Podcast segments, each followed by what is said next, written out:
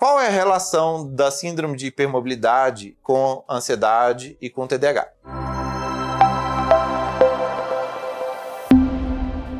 Com a ansiedade, sabe-se que é extremamente correlata, é, tem uma fortíssima relação das pessoas que têm síndrome de hipermobilidade ligamentar com síndromes ansiosas.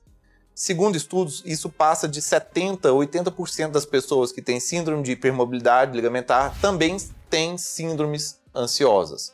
Não se sabe ainda qual que é o mecanismo biológico que correlaciona a hipermobilidade com ansiedade, mas essa correlação ela é positiva, tá? E não é só porque a pessoa hipermóvel tem mais coisas, não. Ela já começa desde a infância.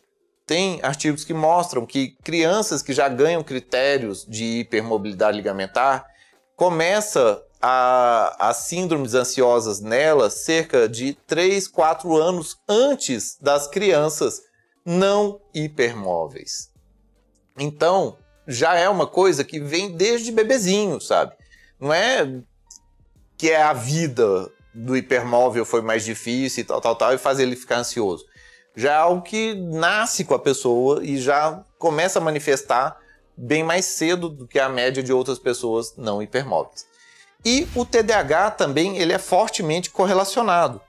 E olha que legal, que eu já expliquei como que é o mecanismo disso acontecer. A pessoa não tem a propriocepção, a propriocepção tem um planejamento ruim, pelo planejamento ruim, isso acaba tendo uma capacidade executiva ruim. Então, baixa é, propriocepção ao longo de toda a vida afeta a capacidade da pessoa de ter planejamento e execução, que são uma das principais características do TDAH, tá?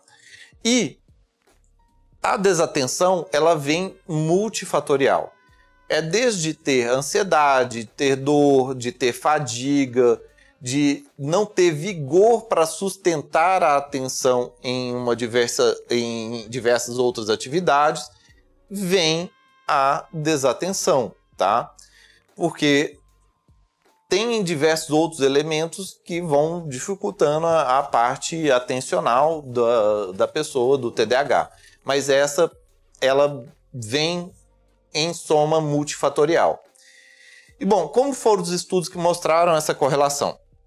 É, eu peguei dois para citar, que foi um dos que eu mais gostei. Um é um estudo de prevalência de TDAH, que eles pegaram é, 201 jovens entre a idade de 6 a 18 anos que têm os critérios de síndrome de hipermobilidade ligamentar. Eles têm que ter os critérios, eles têm o critério de síndrome de hipermobilidade. Desses 201, jovens de 6 a 18 anos, 21 fecharam critérios para TDAH. 21%, quer dizer, 21% fecharam critérios para TDAH. E quando foi para a faixa etária de 15 a 16 anos, 35% fecharam critério de TDAH. E quando pegaram o recorte da idade de 17 a 18 anos, 49% fecharam critérios de TDAH. Ou seja, é, TDAH, de maneira geral, ele costuma ser mais prevalente em criança e reduz um pouco a prevalência no adulto.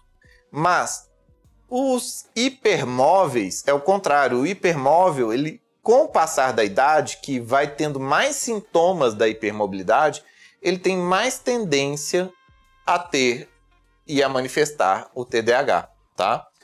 Bom, teve outro estudo que foi pegando pelo TDAH. Nesse primeiro foi pegando quem já é hipermóvel e tentou ver quem tinha TDAH. No outro, eles pegaram 431 adultos que têm TDAH e mais 417 adultos que não têm TDAH. E neles eles verificaram a prevalência de hipermobilidade em cada grupo.